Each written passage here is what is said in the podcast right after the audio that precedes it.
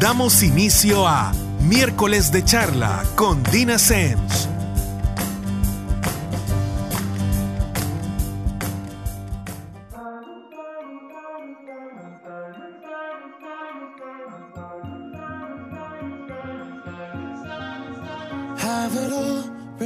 Memories of the war.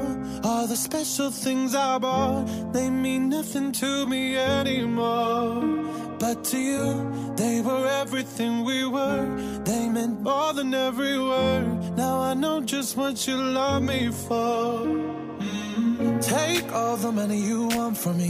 Hope you become what you want to be. Show me how little you care, how little you care, how little you care. You dream of glitter and gold. My heart's already been sold. Show you how little I care, how little I care, how little I care. My diamonds leave with you. You're never gonna hear my heart break. Never gonna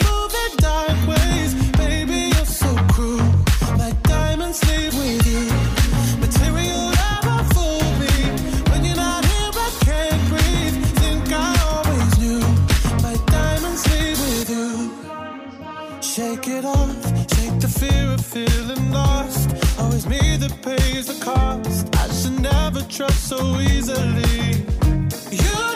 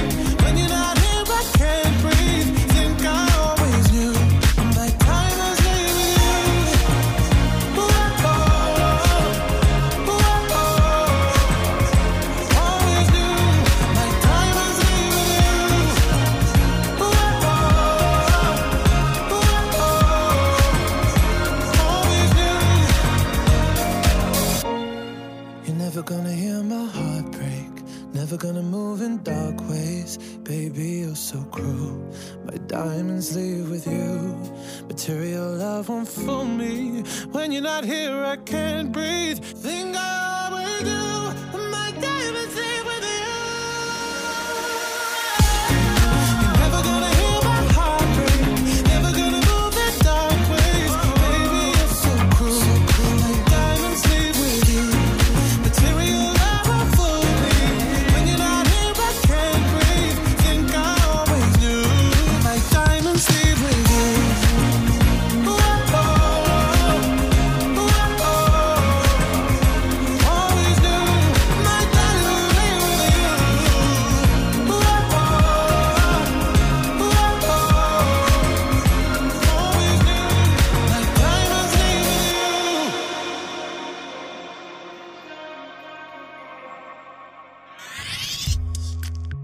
Noches a todos y estamos de regreso con un miércoles de charla con Dina Semch más. Y para quienes nunca han escuchado el programa desde el inicio o nunca han escuchado el programa, mi nombre precisamente es Dina Semch y soy psicóloga de adolescentes, adultos y parejas. Además, soy activista por la salud mental que precisamente implica usar espacios como el que hoy nos brinda Radio Femenina para hablar de diferentes temas relacionados con nuestra salud mental. Yo creo que estamos en, en unos meses donde de repente cuando manejamos mal ciertas cosas afectan nuestra calidad de vida, obviamente a la parte económica, afectan nuestra tranquilidad, nuestra salud mental, nos generan estrés, etcétera, etcétera, etcétera. Y precisamente hoy quiero tocar un tema que yo creo que todos nos podemos identificar con esto, porque a todos nos ha pasado, que de repente empezamos a hacer estas compras y agarramos cuerda horrorosa para estos meses y nos damos 10 mil discursos. Y les quiero hablar precisamente de las compras compulsivas. Ojo, esto lo estoy planteando como un... Eh, como para que tengan un marco de referencia, que sí, que no, hasta dónde podemos, cómo negociar con nosotros. Porque la idea después de este programa sería que primero, si estamos teniendo un problema con las compras, lo podamos identificar. Y segundo, idealmente saber qué no hacer para llegar a ese punto. ¿Por qué? Porque realmente es algo a lo que todos estamos propensos en alguna medida. Desde el momento que las cosas empiezan a salir, podemos empezar a comprar sin realmente pensarlo. Yo creo que todo a toditos nos ha pasado, que de repente compramos ciertas cosas y hasta se nos olvida que existen. Hasta que las encontramos y decimos, ¿cuál era el punto de haberme comprado tal o cual cosa? Y al final esto se traduce en dinero, en tiempo, en, en, felicidad efímera, que es uno de los, de los puntos que vamos a ver. Fíjense que uno de los, de los primeros puntos, y esto yo, yo creo que nos conviene a todos tener el hábito de preguntarlo, de hacerlo consciente cada vez, es diferenciar entre lo que necesitamos y lo que queremos. Esto lo hemos hablado en varios otros temas, pero en el caso de las compras es un tema crucial. ¿Por qué? Porque necesitar es un término que implica miles de cosas. Implica que tu cerebro se pone en una sensación de urgencia, porque obviamente si lo necesitas quiere decir que físicamente no sos capaz de vivir sin esto. Cuando partimos de esta idea, nos damos cuenta de que realmente son pocas las cosas que necesitamos en la vida. Ojo, cuando digo necesitar me refiero a que si no las tenemos por un periodo prolongado de tiempo, nos morimos, tal cual. Por ejemplo, el agua. Necesitamos agua. ¿Qué otra cosa necesitamos? Necesitamos ir al baño, necesitamos dormir, necesitamos comer. Si, si nos quitaran cualquiera de esas cosas, nos morimos. Esas son necesidades. Ahora, querer, querer no está mal, pero es totalmente diferente. Yo puedo querer un par de zapatos nuevos porque no tengo del color que sea, pero no quiere decir que los necesito. ¿Por qué? Porque para necesitarlos quiere decir que yo no tengo absolutamente un solo par de zapatos y que ando descalza por la vida y que al final los zapatos están hechos para eso, para no lastimarnos los pies, para poder andar de un lado para el otro.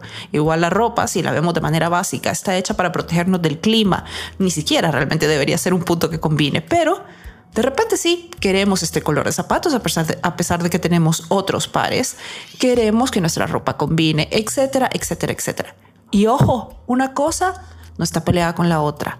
No quiere decir que está mal querer cosas. Al contrario, hay gran parte de nuestra motivación en el día a día que depende muchísimo de las cosas que llegamos a querer, de estas cosas que anhelamos, pero es diferente saber que las queremos a darnos el cuento de que las necesitamos. Y toda la urgencia que deriva de esta situación es totalmente distinta.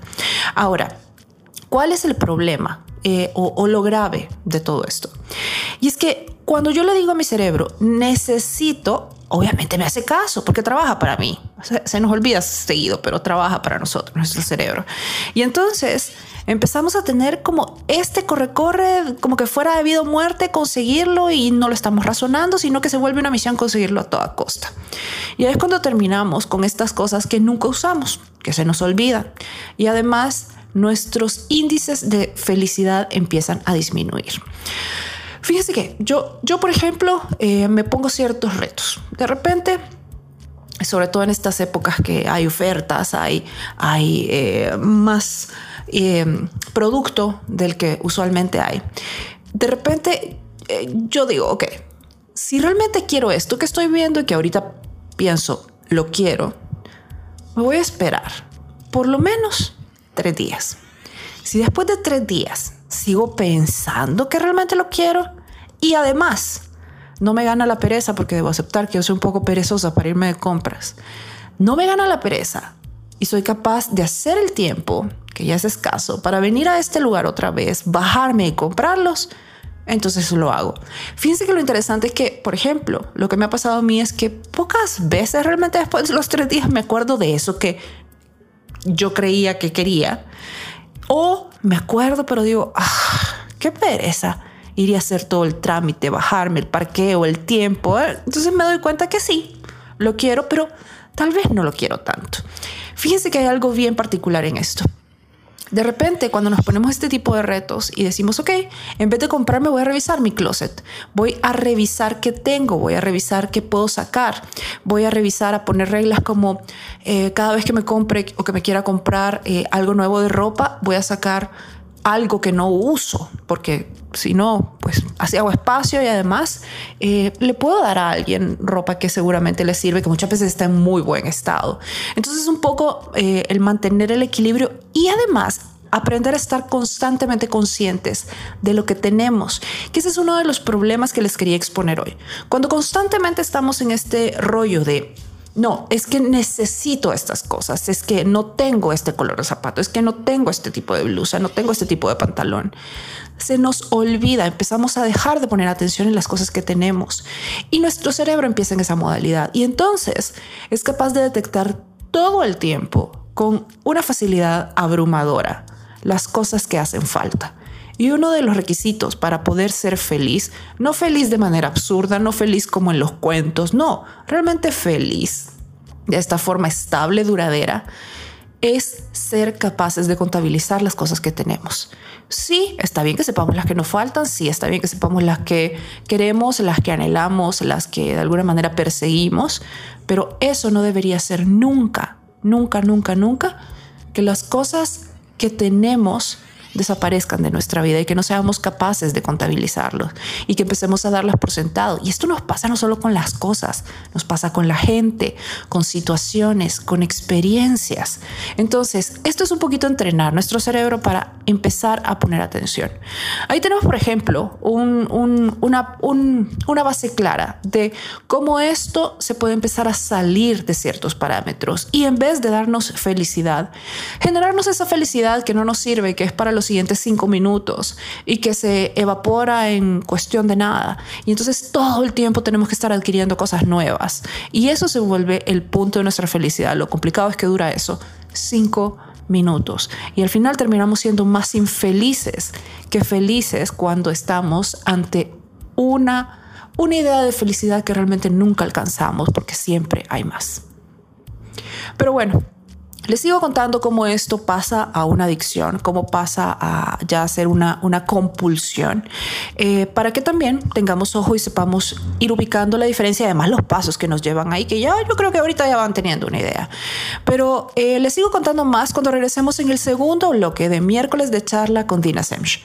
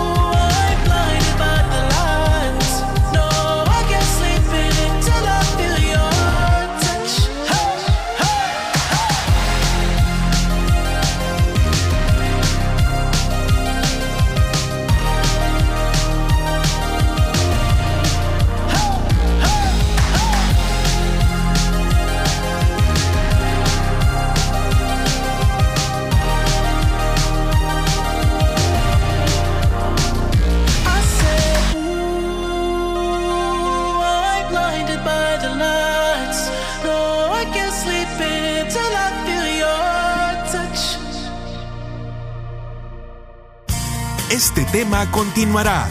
No nos cambie.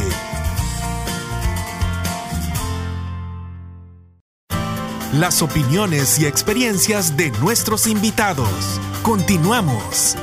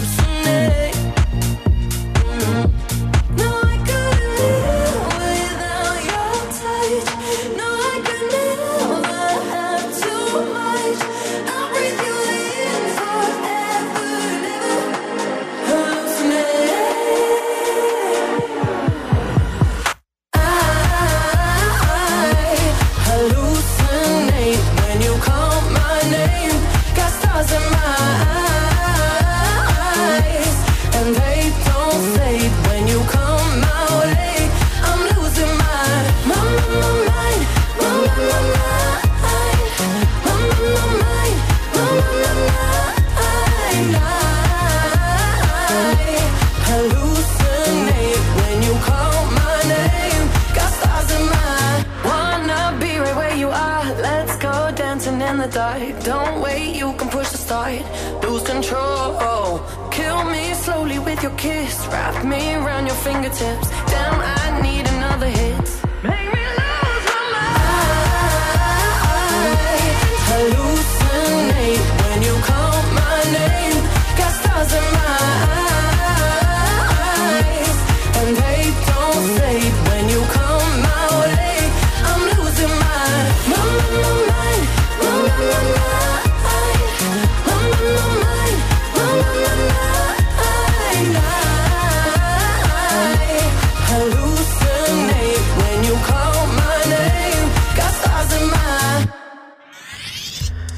Estamos de regreso con el segundo bloque de miércoles de charla con Dina Semch. Y estamos hablando de las compras compulsivas. ¿Cómo empieza esto? ¿Cuáles son los parámetros que deberíamos mantener para estar, eh, para querer cosas y aún así no perder de vista las que tenemos?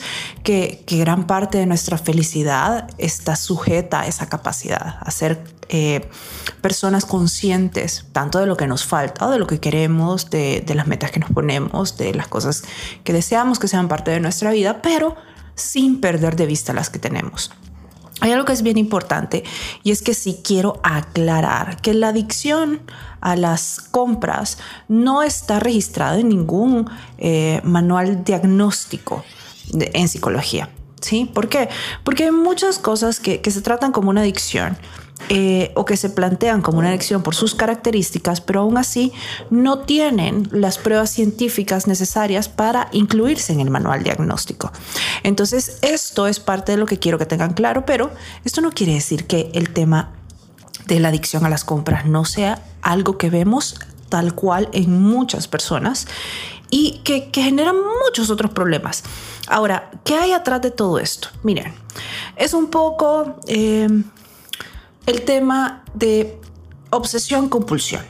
¿Sí?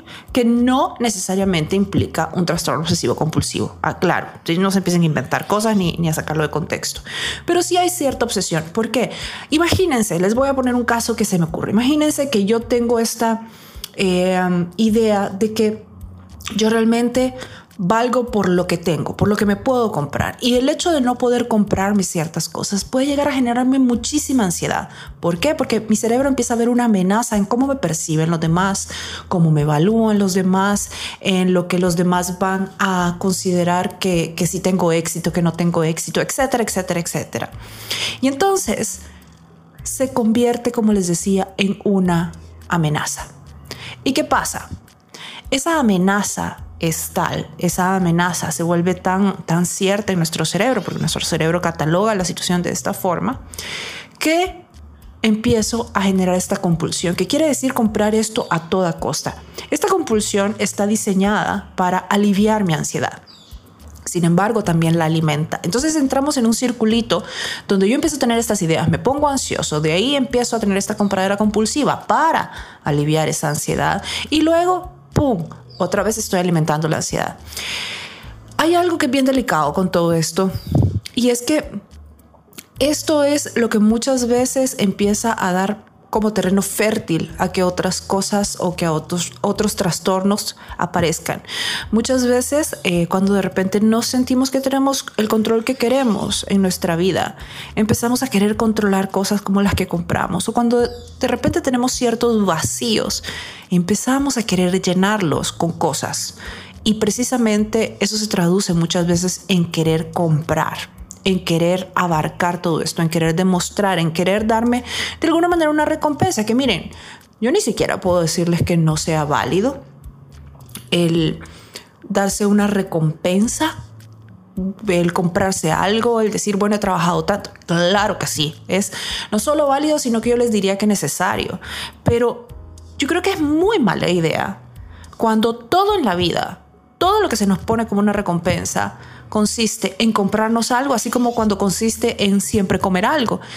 Creo que tenemos que tener un catálogo bastante amplio de recompensas. Muchas veces una recompensa debería ser nosotros solo reconocer que hicimos un muy buen trabajo, por ejemplo, en vez de salir corriendo a comprar algo, en vez de salir a gastarnos todo el dinero que implicó ese trabajo, o en vez de ir a comer cualquier cosa que, sabemos que no nos hace del todo bien. Tenemos que aprender a aplaudirnos y esto es vital a la hora de aprender a ser felices y además de llevar las compras en orden. Otro punto importante en, esta parte es que cuando de repente estamos con este tema como, ok, eh, logré un ascenso en mi trabajo, entonces me merezco comprarme tal cosa, o logré un incremento, un bono, eh, logré tal cosa, me merezco entonces comprar tal otra.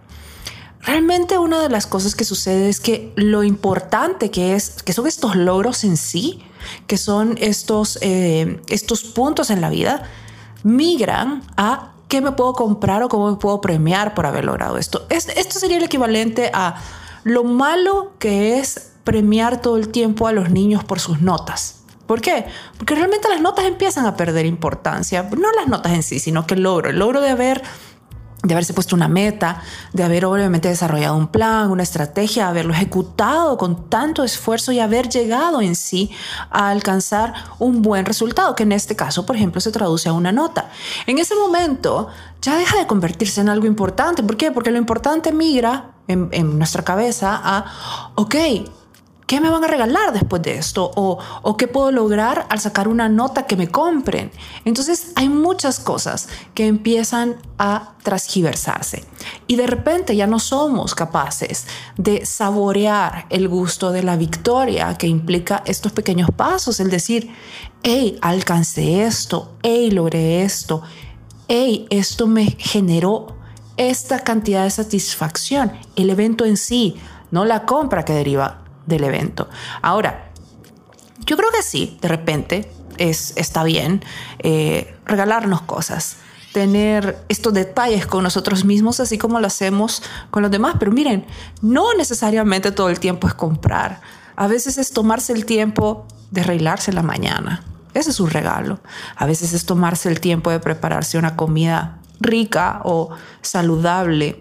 A veces es el tiempo de, de, hacer ejercicio que nos cuesta un montón.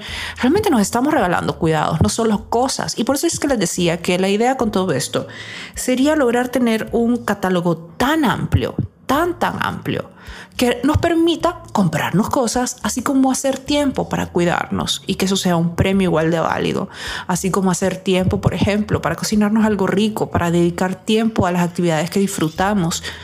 Todos esos son premios igual de importantes. Y aquí es como nos permite mantener el equilibrio precisamente entre querer estas cosas, comprar estas cosas, hacer estas cosas que sí no son necesarias, las queremos, sabemos que las queremos a pesar de que no las necesitamos, pero nos ayudan también como una motivación, nos ayudan muchas veces como esas metas eh, un poquito a largo plazo. Y aquí viene otro de los puntos y es que yo no les puedo explicar la diferencia que hace cuando, no sé, eh, por ejemplo, a mí me gusta muchísimo eh, viajar cuando puedo y le hace viajar a donde sea. Entonces, una de las cosas que es bien, bien importante es ser capaces de venir y analizar, analizar cosas como, ok,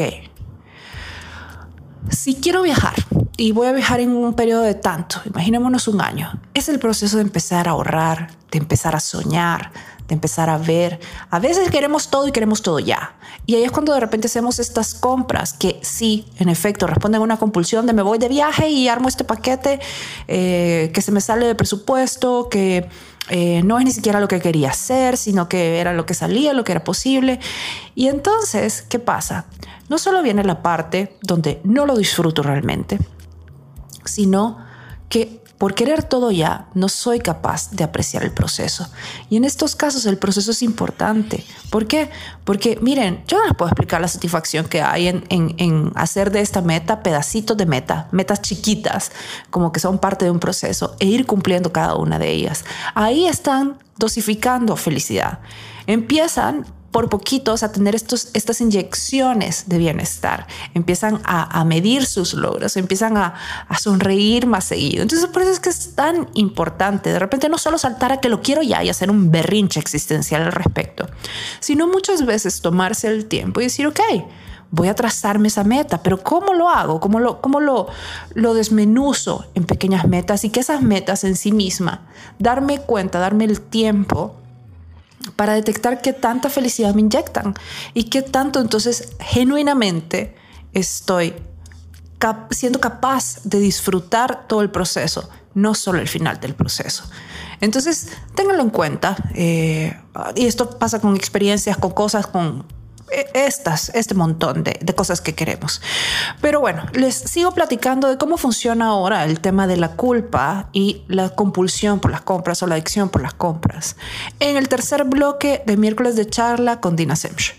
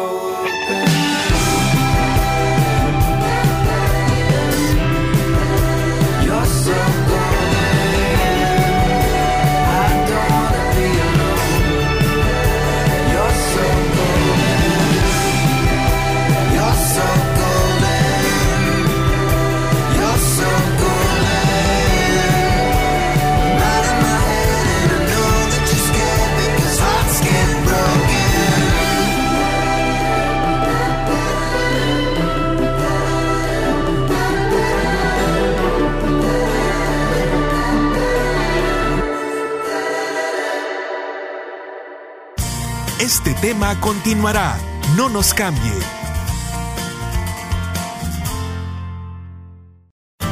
Las opiniones y experiencias de nuestros invitados. Continuamos. I don't really care if your tears fall down your face. You know you play the victim every time. I know. Girls ain't shit trying to get me off your mind. The same ones who be hitting on my line. They're not your friend. I need you to know that we ain't ever gonna go back.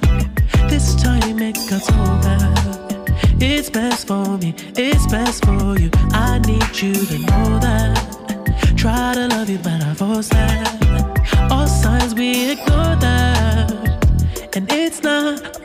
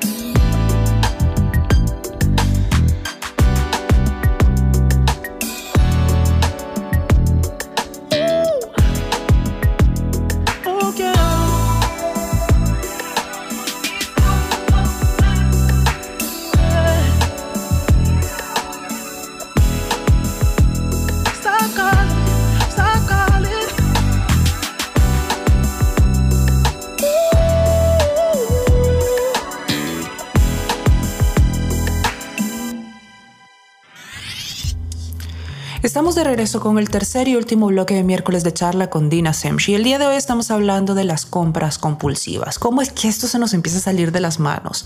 Y cuando sentimos, estamos regalándonos cosas que creemos que nos merecemos por existir casi. O de alguna manera todo, todo, todo premio se convierte en una compra necesariamente. También hablábamos de lo importante que es eh, tener clara la diferencia entre necesitar y querer. Hay cosas que necesitamos, pero son las que si, si no tenemos X cantidad de tiempo a la mano, pues nos morimos, literalmente. Otras las queremos. ¿Qué quiere decir? Que está bien quererlas, está bien hacer el esfuerzo por ellas, pero no necesariamente implica que nos vamos a morir si no las tenemos. Nuestra vida va a seguir perfectamente bien sin ellas. Ahora, no están peleadas entre sí, recuerden. Uno puede querer cosas, pero tener claro que no las necesita. Eso es lo que nos permite también ser felices. Les platicaba también en el segundo bloque de cómo funciona un poquito el mecanismo atrás de las... Eh, compras compulsivas. Y les decía que usualmente surge de esta idea que genera mucha ansiedad, mucho malestar. Y de alguna manera nos vamos o se nos ocurre en el momento que es súper buena idea comprar algo para aliviar ese malestar todo esto que estamos sintiendo. Entonces compramos, pero eso también genera más malestar. Entonces volvemos a este circulito que no termina nunca.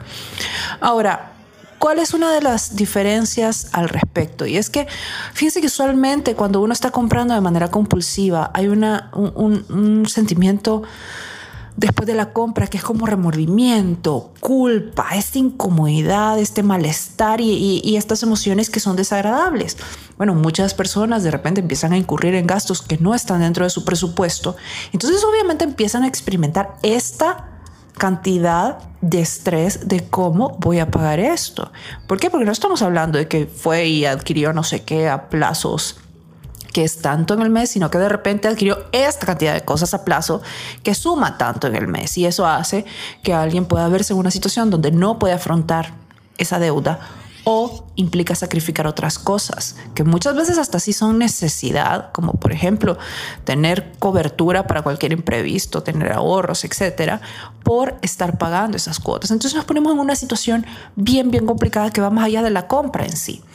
Obviamente también de repente el empezar a faltar a los compromisos que, por ejemplo, se pueden tener en un hogar o que se fueron adquiriendo por estar generando estas compras. Al final, por ejemplo, cuando existe una pareja o alguien que cuenta con que nosotros eh, nos hagamos económicamente responsables de tal o cual punto y que hemos acordado que esto va a ser así, de repente es una sensación de, eh, dejarlo solo. Es, un poquito faltar a, a la confianza que depositó en nosotros y eso tiene muchísimo, muchísimo efecto y muy negativo en las relaciones.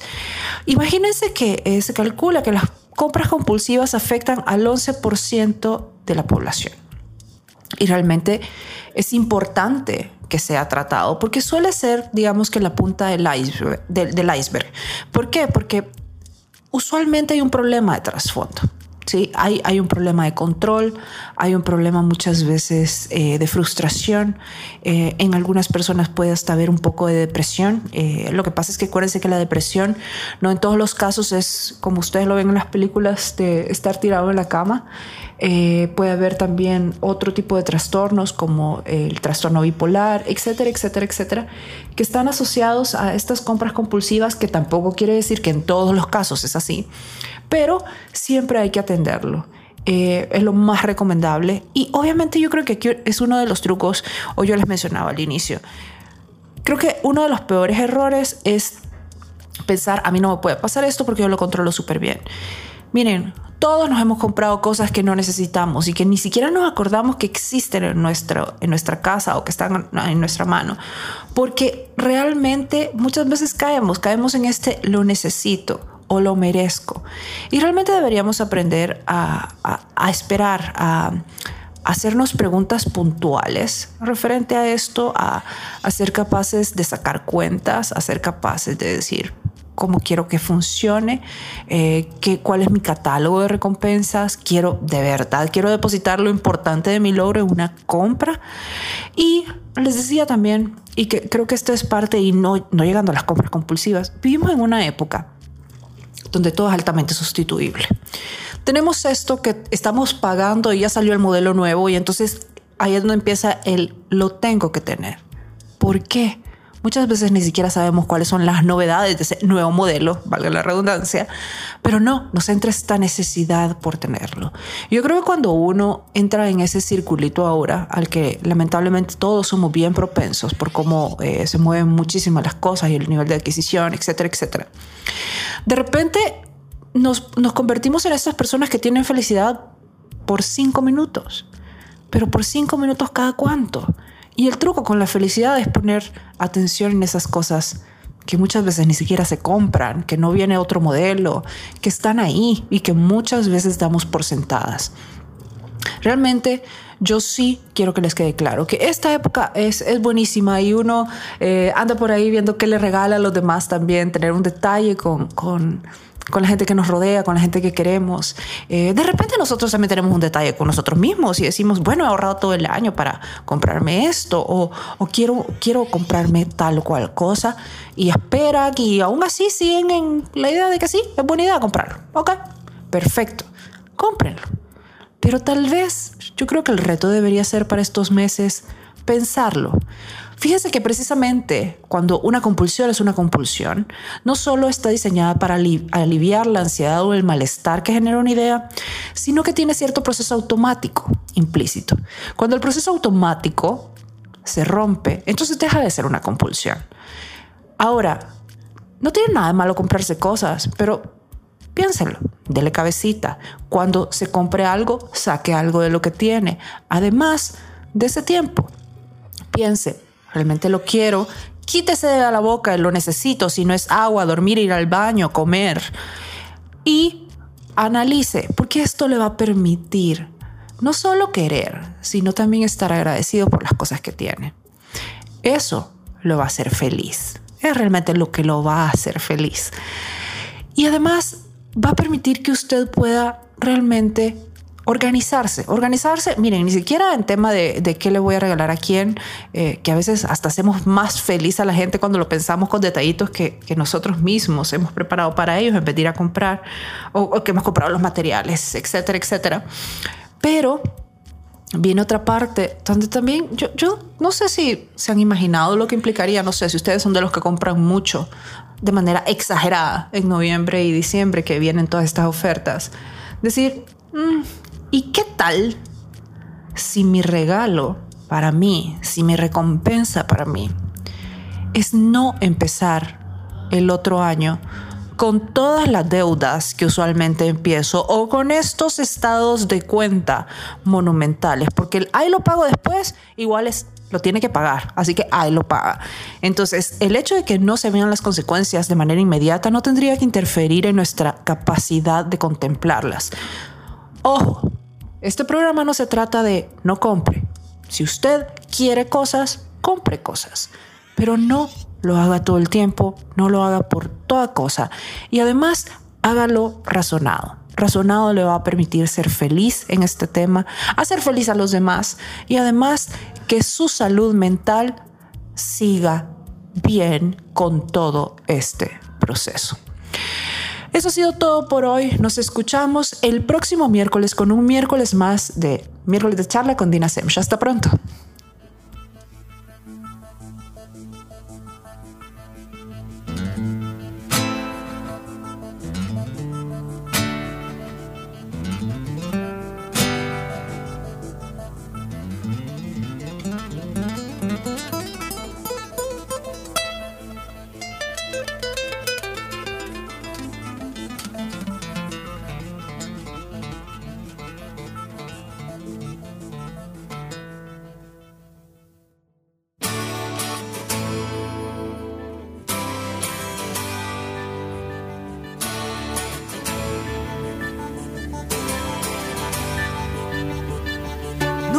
Ya con ser normal. Tienes que ir un poco más allá. Las estrellas te mirarán cuando a ti se quieran aferrar. Y es que el comienzo de